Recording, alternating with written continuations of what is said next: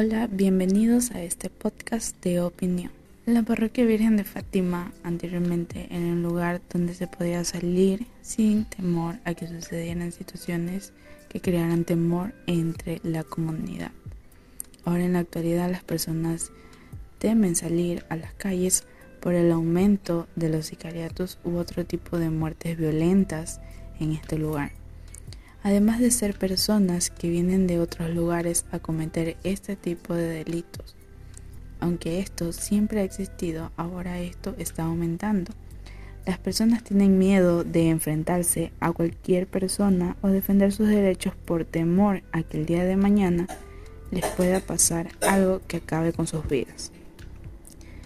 Hace algunos meses en uno de los puestos de fritadas, de los cuales son conocidos, ocurrió una explosión y esto lo habían